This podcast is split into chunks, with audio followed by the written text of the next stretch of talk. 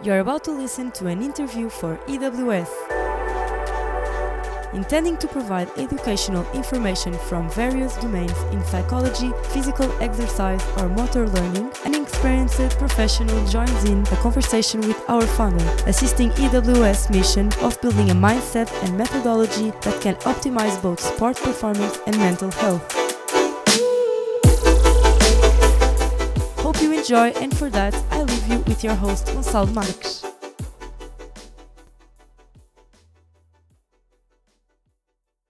Olá, bem-vindos a mais uma entrevista da AWS, nesta que se marca, anuncio já, como sendo o último episódio em português.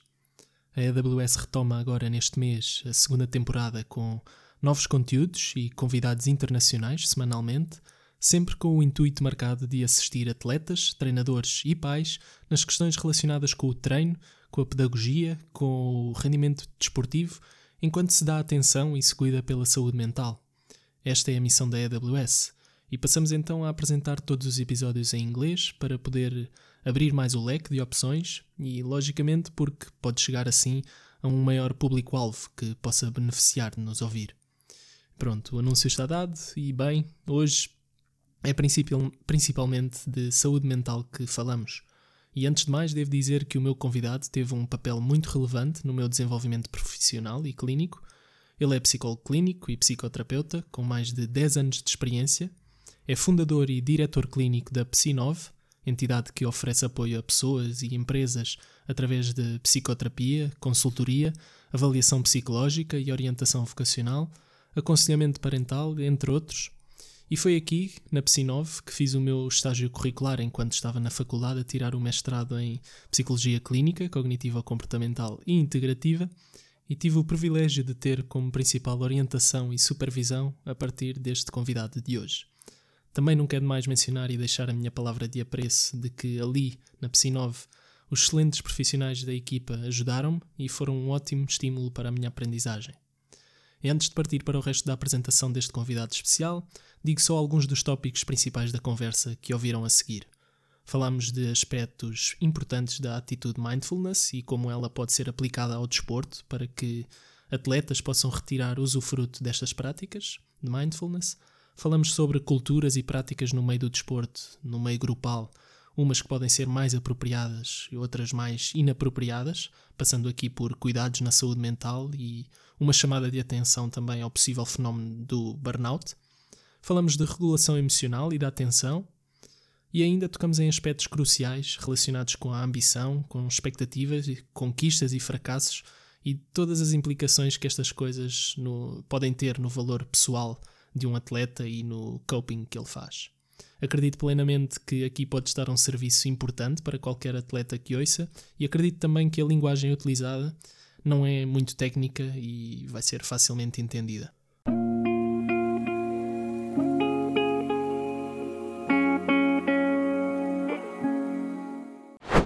Continuando com a apresentação do nosso convidado.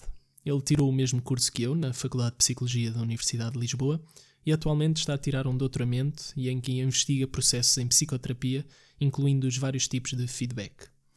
E não me querendo estender muito no seu vasto currículo, para seguirmos para a conversa que importa, ele tem uma formação em intervenções baseadas no mindfulness, dada por um grande precursor na área, que é o John Kabat-Zinn, Tomou também presença em vários seminários e workshops sobre terapia focada nas emoções, aplicada a vários contextos, e também lecionados por principais precursores desta terapia.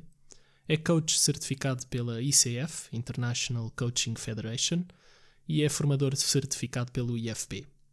E para além disto, é sócio da SEPI, Society for Exploration in Psychotherapy Integration, e conta ainda com várias presenças nos mídia, como sensibilização para várias temáticas relevantes dentro da saúde mental.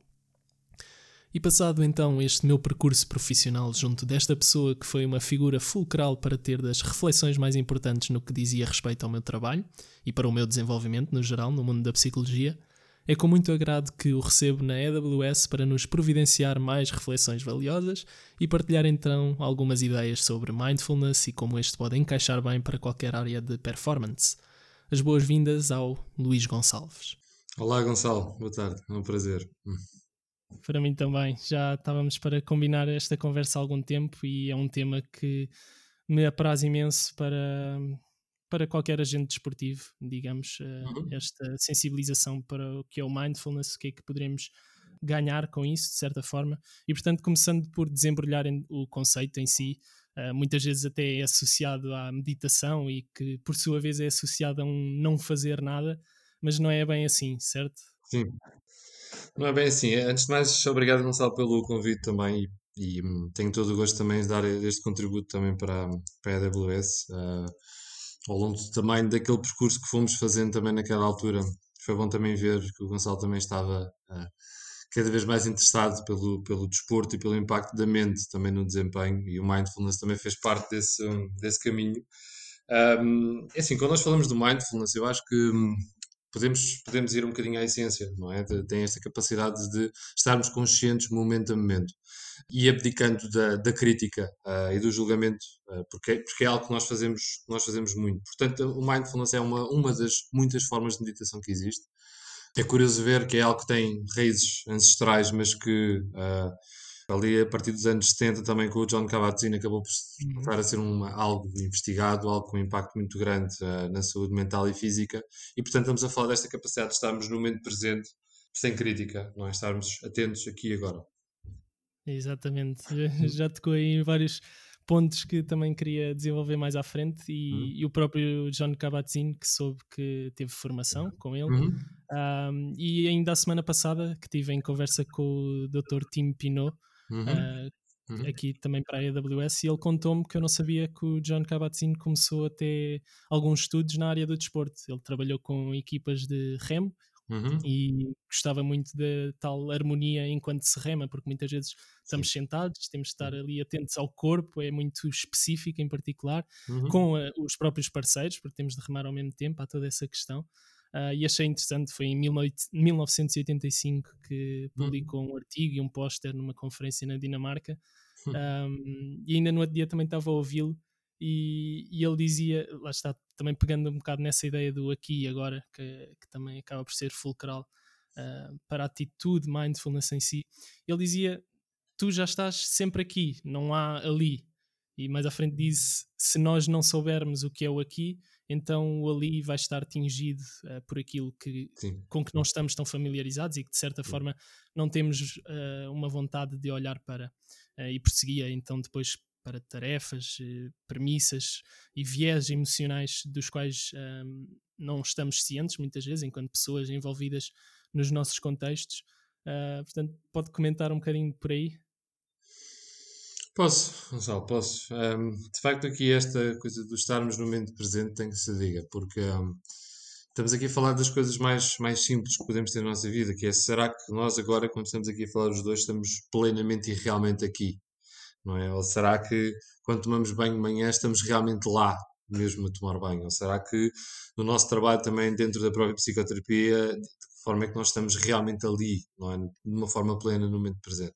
E já que estamos aqui a falar de desporto, eu não resisto também a, a comentar também com o Gonçalo, sei lá, um bocadinho daquilo que, que na altura, curioso porque um, há, há, uns anos valentes atrás, uh, e agora estávamos a falar na altura, e agora refiro-me também à NBA propriamente dita, em que, uh, e agora estamos a revisitá-la através daquela, daquela série do Last Dance também, sobre, uhum. sobre aquela grande equipa e sobre o Michael Jordan também, naquela altura, nos anos 90.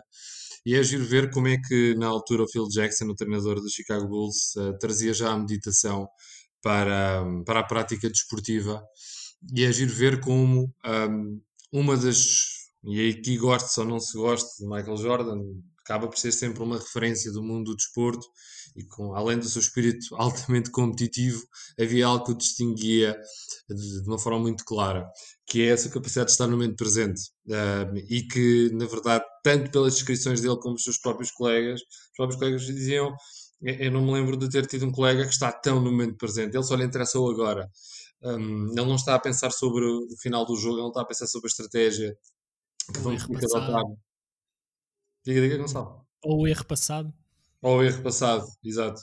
Portanto, é muito momento presente, o que é muito interessante porque acho que é, acho que também nos diz, também nos diz muito.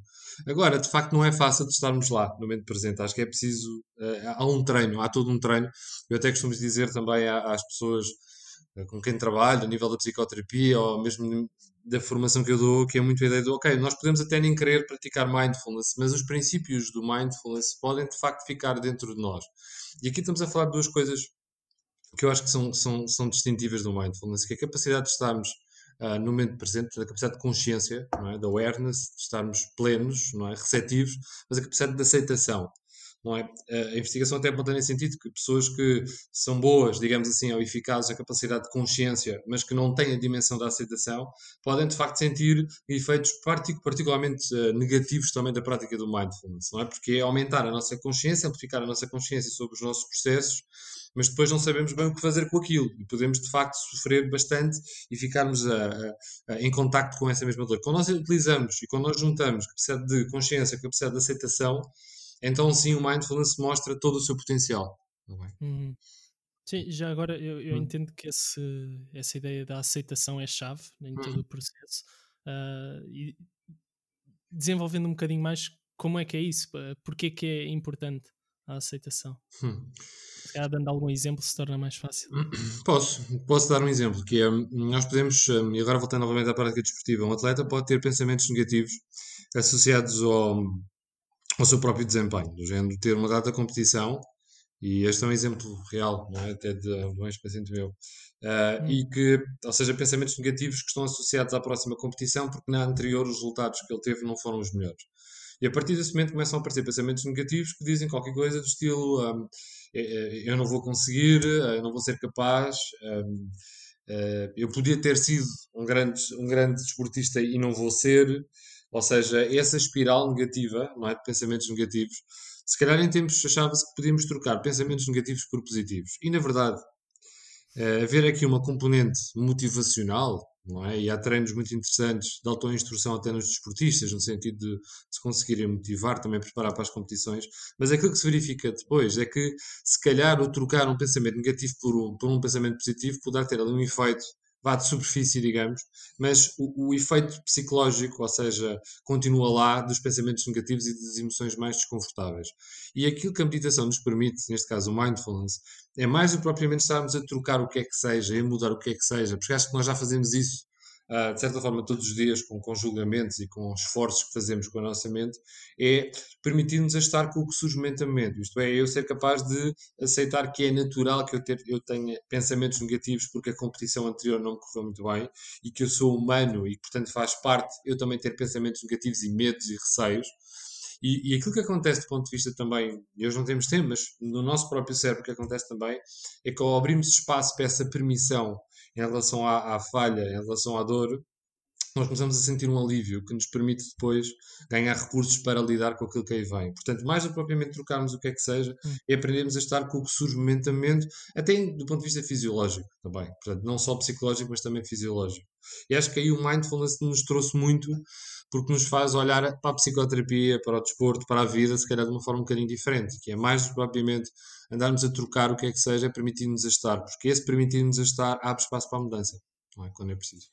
Completamente. Eu acho ainda temos muita conversa pela frente, mas se calhar uhum. aquilo que ficasse, se houvesse só uma coisa, seria isso, porque é o, se calhar o clique mais importante, porque imagino que muitas pessoas para muitas pessoas é contraintuitivo, porque vamos estar a querer escapar daquele stress, daquele uhum. pensamento negativo, não queremos estar a pensar mal de nós, queremos é melhorar para a próxima, fazer tudo o que está ao nosso alcance, e para isso então estas coisas não podem estar presentes, mas uh, lá está, uh, há correlatos uh, que, da própria ciência, e não uhum. só em nível psicológico, mas também fisiológico, que, que demonstra o contrário. Sim. E essa permissão para estar acaba por vir a dar a cultivar também essa atitude de aceitação, imagino, e, e acaba por haver uh, uma, uma diferente positividade aí, não é?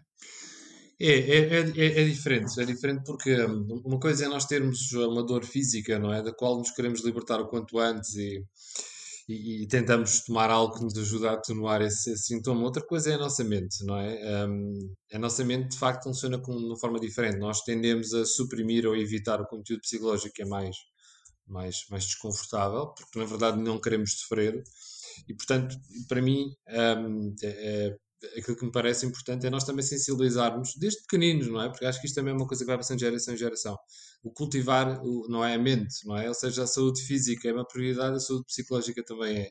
E aprendemos desde muito cedo a atender aos nossos pensamentos, às nossas emoções, às nossas reações do corpo. É fantástico porque do trabalho que eu já fiz já há longo tempo com, com miúdos e com crianças a praticar a meditação, era, era curioso ver como é que elas poderiam aderir tão facilmente à meditação, muitas vezes até mais do que os adultos. Hum. Porque, na verdade, as crianças vivem muito no momento presente. Uh, e se nós soubermos também mostrar-lhes e fasciná-los também pela meditação, eles agarram muito bem. Não estão preocupados com quando é que esse exercício vai acabar, não estão preocupados com o que é que aconteceu ontem, eles aderem de uma forma presente. É? E portanto, eu acho que há aqui um, todo um trabalho que nós podemos fazer uns com os outros, no sentido de ajudar-nos a perceber que reprimir a mente, reprimir o conteúdo, Uh, não é bom. Não quer dizer que nós não tenhamos às vezes momentos em que nos sentimos pior, e isso acontece em psicoterapia, e temos estratégias de autorregulação que nos permitem, bem, eu agora vou-me focar numa coisa que é boa, uh, porque me vai ajudar. E isso não tem mal. O problema é quando nós o fazemos isso sistematicamente, não é? Quando nós procuramos escapes exteriores para evitar o contacto com a dor. A dor não se vai embora dessa maneira, ela tende até a piorar e a aparecer de outras formas. Portanto, nós precisamos ter coisas que nos dão prazer em momentos difíceis, mas também precisamos ser capazes de ir com, ir com aquilo que surge e não contra aquilo que surge. Bem, o que acabaste de ouvir é provavelmente fácil de entender. Mas assimilar mesmo isto ou passar para a prática é algo mais difícil, com certeza. O principal objetivo da AWS é conseguir traduzir a teoria para a prática o melhor possível.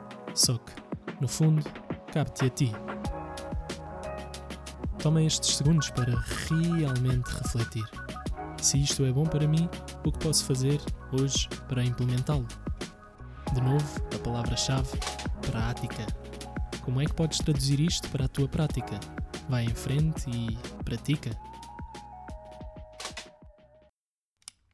E também estava aqui a pensar eh, na questão das crianças que isso pode acontecer porque também não têm pressões do dia a dia, não pensam numa tarefa que tenham de fazer que venha a seguir, não é? Uhum. Não há tanto essa, essa onda da crítica uh, pessoal uhum. e tudo isto toca aqui em, em princípios, em práticas que temos também em psicoterapia e gostava de entrar um bocadinho por aí, porque lá está, todo este processo de mindfulness também engloba um olhar para dentro, um uhum. haver um reconhecimento dos nossos processos, quer ao nível do pensamento, quer ao nível emocional, e lá está, a psicoterapia uh, de longe, começando por aí, não tem de ser vista como um bicho-papão, uh, é um processo que em, em, que se gera uma relação num espaço seguro, onde se podem uhum. passar as coisas mais naturais possíveis, uh, e lá está. Não sei se quer falar um bocadinho por aí destas destas coisas, às vezes expectativas uh, que, que não correspondem depois à realidade. E relativamente a tudo isto, se pode apresentar-nos algumas características então do que é que pode ser considerado como apelativo uh, acerca da psicoterapia. Ora, Gonçalo, essa questão faz-me pensar na, na, naquilo que tu andamos todos também a falar, não só dentro da nossa profissão, mas também noutras, sobre a saúde mental em Portugal, frutos recentes acontecimentos muito trágicos uhum. e, e, que no fundo nos faz pensar um pouco sobre o porquê que ainda se olha para a psicoterapia como algo que uh, serve para, uh, para as pessoas que estão malucas ou perturbadas. É? Uh, eu, eu, acho que houve, acho que tem havido um grande, um grande, uma grande progressão, a meu ver, na mentalidade no nosso país, e refiro-me aqui a Portugal, relativamente àquilo que a psicoterapia tem a dar. Ou seja, cada vez mais as pessoas procuram psicoterapia não só para resolver um dado problema, mas optimizar inclusivamente alguns processos que não estão a correr assim tão bem. Que podem passar desde ah, eu quero melhorar a minha capacidade de me relacionar com os outros, ah, eu quero melhorar o meu próprio desempenho desportivo, porque eu acho que ainda consigo dar mais do que, consigo ter, do que tenho dado. Ah, eu quero aprender, aprender a falar melhor em público porque preciso fazer, porque há muitas reuniões em que eu preciso disso. Uh, é preciso trabalhar... o nervosismo, sim. Ou, ou, ou seja, tem, temos que tentar perceber também que psicoterapia não é só um, um, processo que nos ajuda a resolver problemas e dificuldades, mas também ajuda-nos a melhorar coisas que nós, inclusivamente, já fazemos bem. E há pessoas que hoje em dia procuram psicoterapia muitas vezes para otimizar certos processos, como eu dizia há pouco, e não tanto porque há uma dificuldade. No entanto, eu acho que também nos cabe a nós, psicólogos, e por isso é que também estamos aqui os dois hoje, também explicar às pessoas o que é que nós realmente fazemos, porque muitas vezes as pessoas também não sabem, porque nós também não nos ajudamos muito a perceber, não é? Porque são, que esse é o nosso trabalho. Às vezes nós fechamos um bocadinho no nosso contexto, não é? No nosso consultório e esquecemos que lá fora uh, há muitas pessoas ávidas de saber o que é que nós fazemos cá dentro.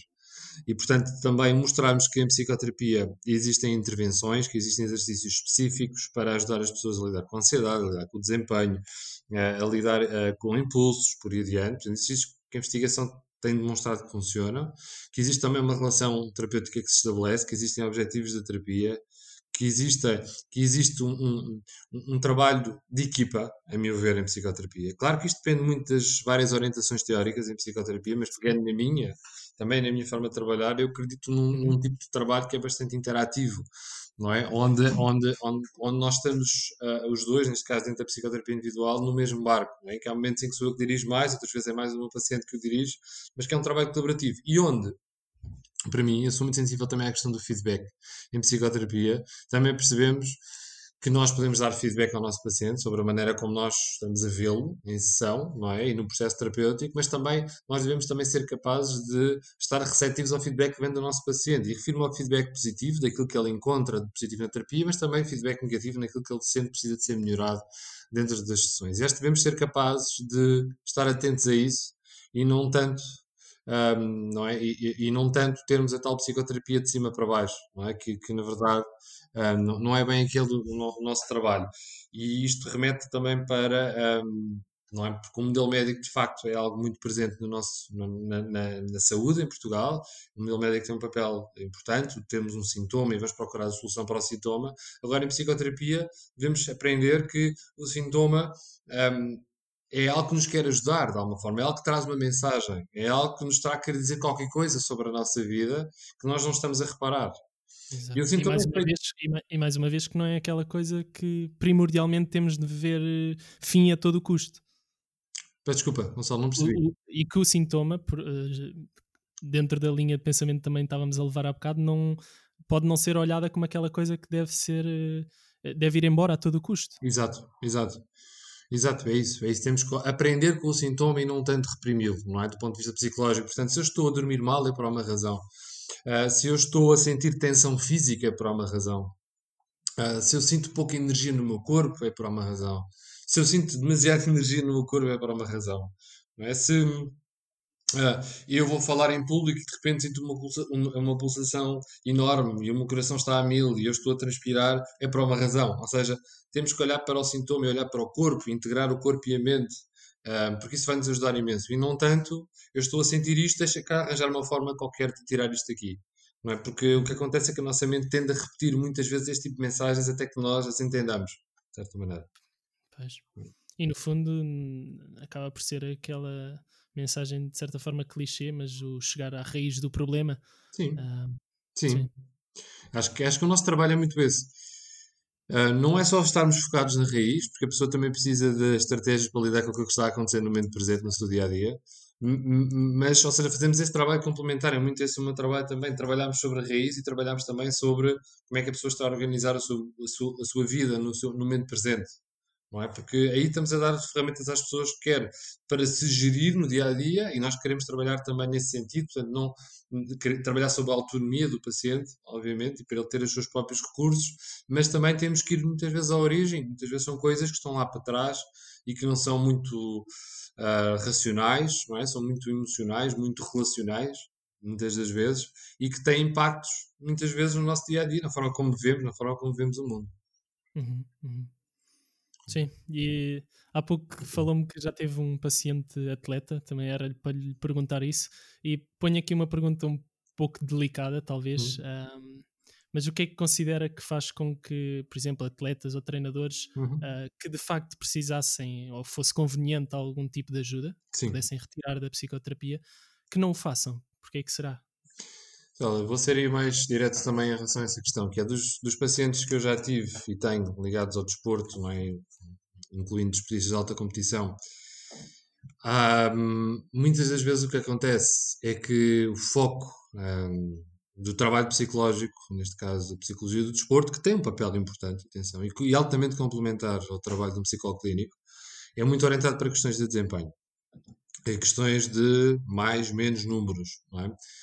E muitas vezes o que acontece, a minha experiência, é que um atleta pode sentir que precisa de complementar essa intervenção focada no desempenho com os processos emocionais, com o conhecer-se a si próprio, com epá, eu já tentei tudo para aumentar o meu desempenho, mas eu não sou o meu desempenho só, não é? Eu, eu também sou quem sou, eu também sou esta pessoa, ou seja, num todo, não é? Eu, eu, e como o Gonçalo sabe, muitas vezes o problema é quando o atleta sente não é que ele é o seu desempenho, não é que não há mais nada para além disso. Quer quando ele tem um excelente desempenho ou quando ele tem um desempenho pior. Não é? Temos de trabalhar sobre a pessoa num todo. E muitas das vezes os atletas o que procuram também é respostas não é? e estratégias para lidar com processos que eles sentem que estão na base do seu desempenho. E que o desempenho não deve ser só o alvo de trabalho, mas temos que pensar não é só no resultado, que portanto é o desempenho, mas também em toda a cadeia de acontecimentos que estão na base dele.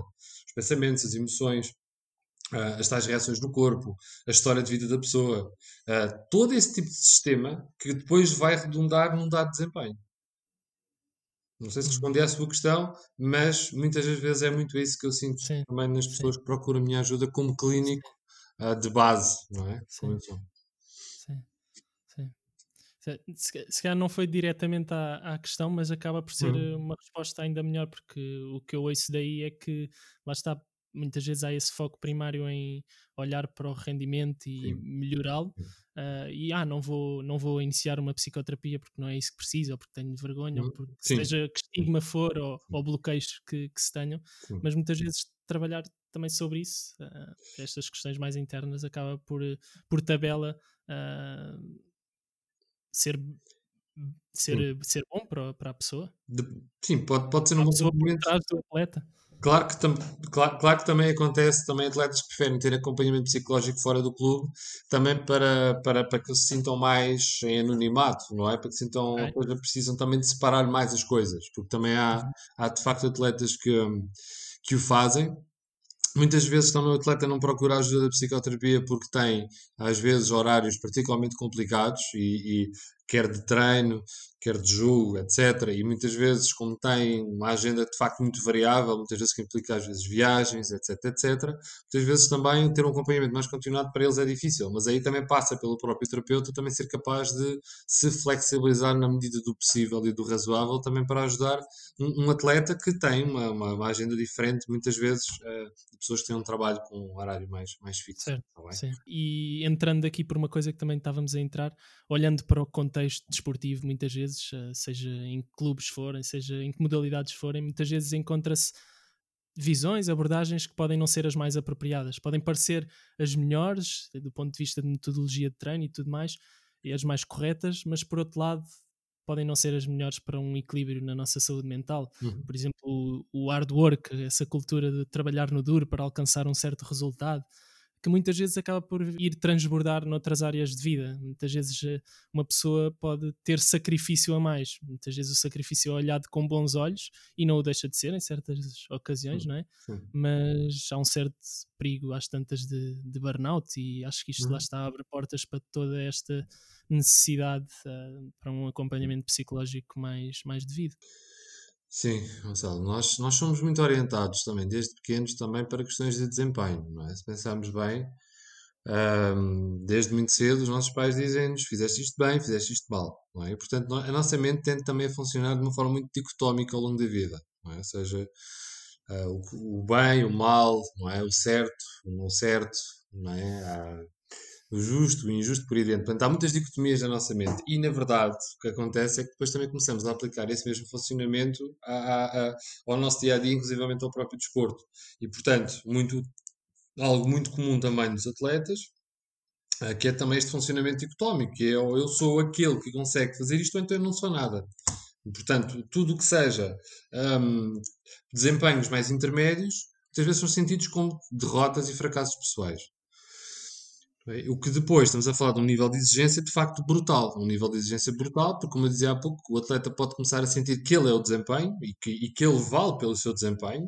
E na verdade, uma parte dele sim, mas ele não é só isso. É? Há aqui um todo. E nós não nos podemos esquecer isso, que o desempenho, como o Gonçalo sabe, vai buscar, ah, digamos, ah, as suas influências, não é? Várias coisas da vida da pessoa, não só não só pela questão do treino em si, ou preparação física, ou questão nutricional, mas vai buscar muita coisa às relações das pessoas, não é? A sua capacidade de, ter lazer, capacidade de, de, estar no momento presente, como há pouco falávamos, uh, e, e, por aí adiante. E, portanto, aquilo que eu sinto é que o nosso trabalho também como psicoterapeutas é trabalhar a tal flexibilidade. Claro, sempre sabendo e estando atento à necessidade do nosso atleta, que ele precisa de facto de ter resultados. Portanto, temos isso em mente.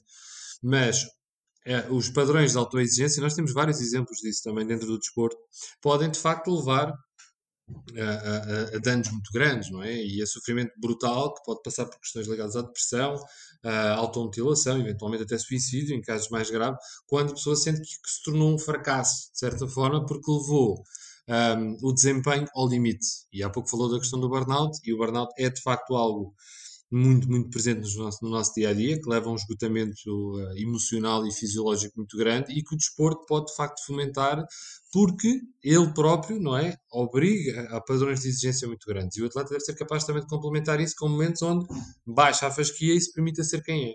Se conseguimos juntar os dois, parece-me que tudo poderá correr bem. Uhum e que, lá está, não tem de significar uma diminuição de empenho, de certo modo, não é, não é um menosprezar de objetivos, não é um menosprezar de uh, ok, horas de trabalho, às vezes sim convém, mas essa uhum. entrega não tem de ser ferida por causa, por causa disto. Sim, é verdade. E esta mentalidade, digamos assim, que o desporto também nos pode levar a ter, e que é ótimo, o desporto é algo fantástico e que também sempre fez parte da minha vida, um, há uma coisa que nós temos de ter atenção, e agora estou aqui a lembrar também de algumas situações até de, de ex-atletas em, em, psicoterapia, que é, de repente, este rigor e esta exigência pode ser levada para além do final da carreira e para imensas dimensões da vida, inclusivamente para novas profissões até que o ex-atleta possa, possa ter, e que de repente pode continuar a ter os mesmos padrões de exigência, de perfeccionismo e que pode, inclusivamente, pode causar o mesmo tipo de dificuldades do ponto de vista psicológico que sentiu na sua carreira de atleta. Porque há coisas que de facto se enraizam, não é? E o treino de alta competição tem esse impacto em nós. E devemos também começar desde muito cedo a trabalhar sobre a tal flexibilidade que falávamos, não é? Entre este padrão de alta exigência e também permitir-nos é, baixar um pouco isso. Isso, isso. E outra coisa que se liga facilmente a este assunto uh, é algo que parece atormentar atletas em certos momentos específicos, é algo que lá está, pode vir a enfraquecer a sua autoestima, que é uma questão relacionada com as reações emocionais, onde a falha ou uma potencial conquista importante é iminente. No fundo, repara-se aqui num elemento que é o de querer muito alcançar uma coisa, e isso ser normal e trabalhar-se para isso, mais uma vez, mas que, no fundo, não, não tem de se tê-la, não tem de se alcançá-la obrigatoriamente. Né? Ou seja, falamos de expectativas pessoais aqui. Uh, por vezes há este cariz de obrigatoriedade ou um medo das tais falhas uh, e o não chegar a, às conquistas depois, por ter esta premissa, leva a consequências desagradáveis e prejudiciais para, para a pessoa uh, e para o seu futuro. Um, uhum. Quero desenvolver um bocadinho ainda mais esta ideia e falar-nos de algumas implicações que aqui se encontram esta questão do valor pessoal que fica contingente? Sim. Um, ora, é assim, as consequências é que se o nosso valor pessoal passar exclusivamente por uma questão de desempenho, seja no desporto, seja no que for, uh, basicamente nós vamos depender desse mesmo desempenho. Portanto, vamos estar sempre, sempre, sempre a pôr toda a pressão e todas as nossas fichas, digamos, no nosso próprio desempenho. Isso poderá fazer com que nós um, demos, ou seja, tenhamos menos interesse uh, ou envolvimento nas nossas relações, relações de amizade, relações familiares, relações amorosas, pessoas novas que possamos conhecer, uh, podemos isolar-nos porque estamos permanentemente focados no desempenho.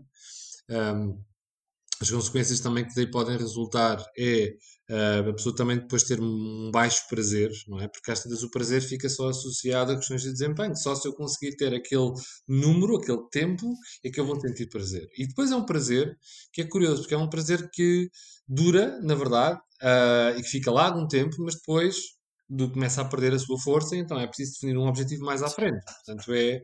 é aqui... Diga, diga é uma coisa fugaz, eh, acaba por ser uma motivação mais extrínseca do que intrínseca. Exatamente, isso é a coisa que é viciante de facto no desporto, é isso, é nós conseguimos reparar que somos capazes de ir mais além, mais além, mais além, e claro, há aqui uma dimensão que ainda não referi hoje, mas que tem um papel gigante, diria, no desporto, que é também as questões da aprovação exterior. Que é se eu tenho uma maior, fruto da minha história de vida, se eu tenho uma maior necessidade de ser aprovado pelo meu treinador, pelos meus colegas, pelo público, pela opinião pública, então eu tenho aí algo que me poderá dificultar a vida. Não é se eu dependo dessa aprovação exterior. Porque o mundo pode ser extremamente crítico, um, como o Gonçalo sabe, então no mundo do esporte, de facto, essa exigência pode levar a muita crítica, e que refirma à crítica que é destrutiva, não refiro à crítica que é construtiva, e então a pessoa pode, de facto, uh, se tudo corre bem, quantos e quantos atletas começam a sua carreira, ou até continuam, porque se aperceberam que era claramente gratificante terem bons resultados e serem valorizados por toda a gente, uh, por, por terem conseguido. E isso é ótimo. O problema é que podemos depender disso, não é? Mais uma vez, se eu dependo, um, isso quer dizer o quê? Que eu fico suscetível a que se por acaso eu deixe ter tal aprovação, eu começo-me a sentir muito pior comigo próprio outra vez. Pronto, e a partir desse momento o meu desempenho começa a decrescer e por aí. Portanto, é, é, é, a questões da aprovação exterior é mesmo muito importante pensarmos no, no, no, desempenho do atleta, a meu ver. Ele precisa de se aprovar a si próprio e complementar isso com a aprovação exterior e não ficar tão dependente, como muitas vezes acontece, da tal aprovação exterior. Sim. E o que, o que depois viria daí é uma pergunta que apetece imenso fazer, mas eh, dá pano para mangas e é todo um processo que é o como, como é que poderíamos conseguir transmitir eh, esta ideia de uma autoaceitação, de, uma, de um não apego a essas questões de forma eficaz. Deixo só o pensamento no ar, não sei se quer eh, acrescentar alguma coisa, mas e já agora também introduzindo hum. um exemplo de. É uma coisa que me toca, hum. que dá alguma comissão, cada vez se vê mais esta cultura de do treinador ser o super culpado pelas derrotas e esquecerem-se das conquistas que também já teve. Há um ano era o maior do mundo e fez recordes e recordes, uhum. e de um dia para o outro, ok, não é de um dia para o outro, e podemos discutir que a performance da equipa no geral não estava tão boa e poderiam uhum. haver problemas, mas parece que há esta sensibilidade demasiado grande para para substituir logo, lá está, para tratar da coisa dessa forma e isso também pode ser muito impactante a nível psicológico para, para os treinadores, neste caso. Ah, Sim. Para mim, né, há muitas vezes esta tendência natural no ser humano de encontrar culpados. É? Um, parece que o encontrar-se culpados de alguma forma permite, não é, quem decide, de certa forma, aligerar muitas vezes a sua própria consciência ou seja, uh, muitas vezes o treinador, como diz, é muitas vezes aquilo que vai sofrer no impacto mais direto e mais imediato em que passa de bestial a besta. E isso acontece em tantas coisas na, na vida, não é só no desporto, infelizmente.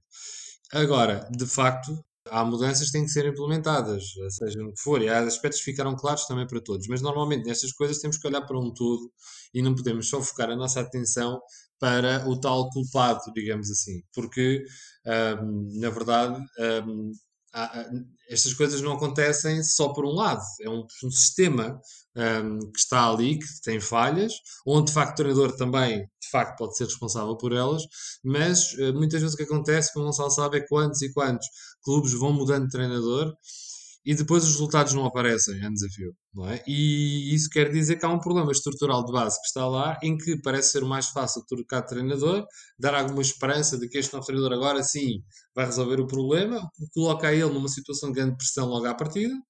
A pressão dos adeptos, a pressão do clube, ainda por cima clubes grandes, ainda pior, é uma pressão muito grande, depois não há tempo, e repara aqui na questão do tempo, não é? Nós precisamos de tempo, nós precisamos de usufruir do tempo. Uh, começámos hoje a falar sobre o mindfulness, não é? E de certa forma estamos a terminar falando do tempo, a capacidade de estarmos plenamente em algo. Se nós estamos sempre à procura dos tais resultados, nós deixamos de estar plenos, não é? Deixamos de estar plenos, cometemos mais erros, estamos menos atentos a nós próprios e aos outros, e a pressão depois. Uh... Sim, lá está tentando embrulhar um bocadinho, peço desculpa interromper, mas é acabar por estar com um foco maior no, no processo, porque lá está, se estamos preocupados, o foco em ter aquela uhum. conquista para que sintamos o alívio, para que sintamos à vontade, para que sintamos a nossa posição então mais segura. Tudo coisas que deveriam estar lá a priori, não tão dependentes desta coisa. E lá está. No trabalho de um treinador é sempre preciso essa questão do tempo, do, do ganhar uh, confiança, relações com os atletas, com as táticas. É preciso essa consistência. É, é, é preciso não perdermos a, a, nossa humanidade não é? e, não, e não nos tornarmos máquinas e esperar que o atleta também seja uma máquina. É? Há atletas que de facto têm desempenhos não é? Que nos fazem pensar que eles são verdadeiras máquinas, isso é incrível, mas não podemos perder a nossa humanidade e a nossa capacidade de ser empáticos. E, e às vezes o desempenho cega-nos, não é? Deixa-nos tão focados ali no número, esquecemos de olhar para a pessoa que está ali à nossa frente. E portanto acho que temos que manter esse lado de facto humano sempre. Não nos podemos esquecer disso. Tão bom. Isso leva-me aqui para a última pergunta. Uhum. Uh, qual é que considera ser o aspecto mais importante para uma pessoa trabalhar eficientemente na sua prática desportiva? Hum. Eu, eu, eu olho para essa. A resposta que eu, que eu encontro é, é pensarmos de uma forma total, isto é, o desempenho é importante, a prática desportiva é importante, mas temos que olhar para um todo. Um, ou seja, como é que está a minha vida nas várias dimensões. Um, porque, na verdade, se pensarmos bem, e o Gonçalo sabe isso, nós temos um conjunto de necessidades emocionais, não só fisiológicas, e que precisam de ser satisfeitas. E se o atleta olhar para a sua vida como um todo, muito provavelmente isso vai ajudá-lo no seu próprio desempenho. E não colocar, como eu dizia, todos os seus recursos, toda a sua vida nessas questões. Pronto. Portanto, e a investigação aí é muito clara, que se a nossa mente estiver mais saudável, o nosso corpo está mais saudável e os nossos resultados também saltam à vista. Não é? E o Gonçalo sabe também quantos exemplos de atletas que fisicamente estão ah, ou no final da carreira, ou ah, com lesões, ou com algumas limitações, mas a sua mente não é, é capaz de fazê-los superar. E a mente é muito poderosa, não é? Como, como o Gonçalo sabe.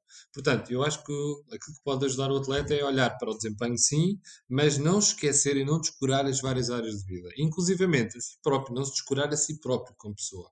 Acho que uma visão de todo pode ajudar o desempenho. Parece um paradoxo, mas é provável que Completamente, sim, sim, sim é passar a olhar para essas conquistas, resultados tantas vezes desejados uhum. como um subproduto e não aquilo que vai trazer o maior bem-estar.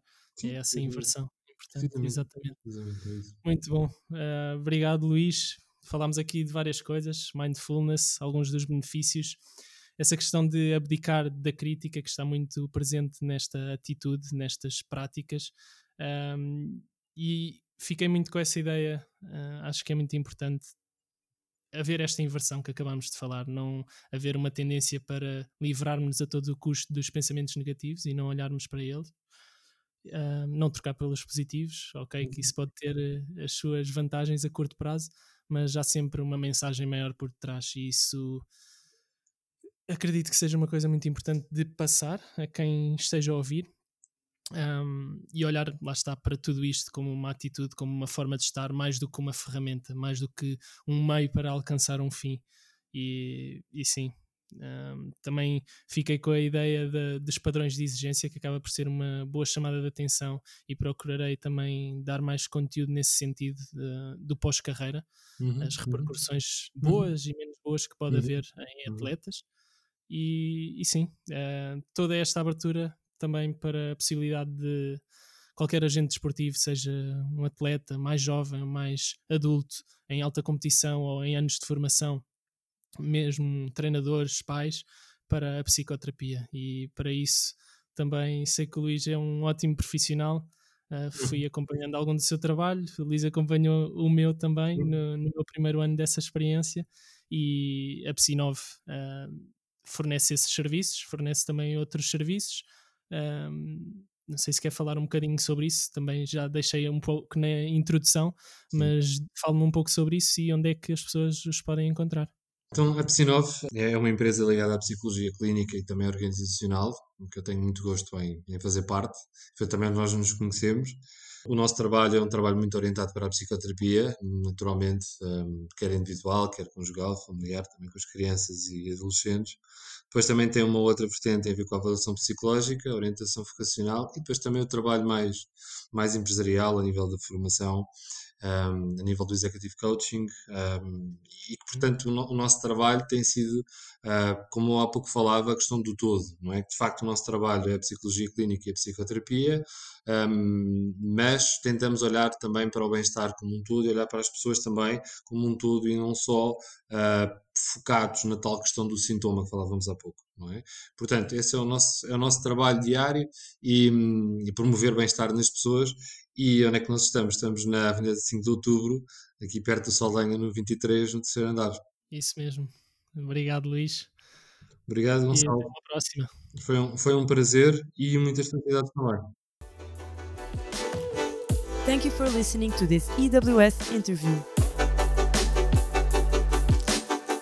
To see more, go to ewsport.eu.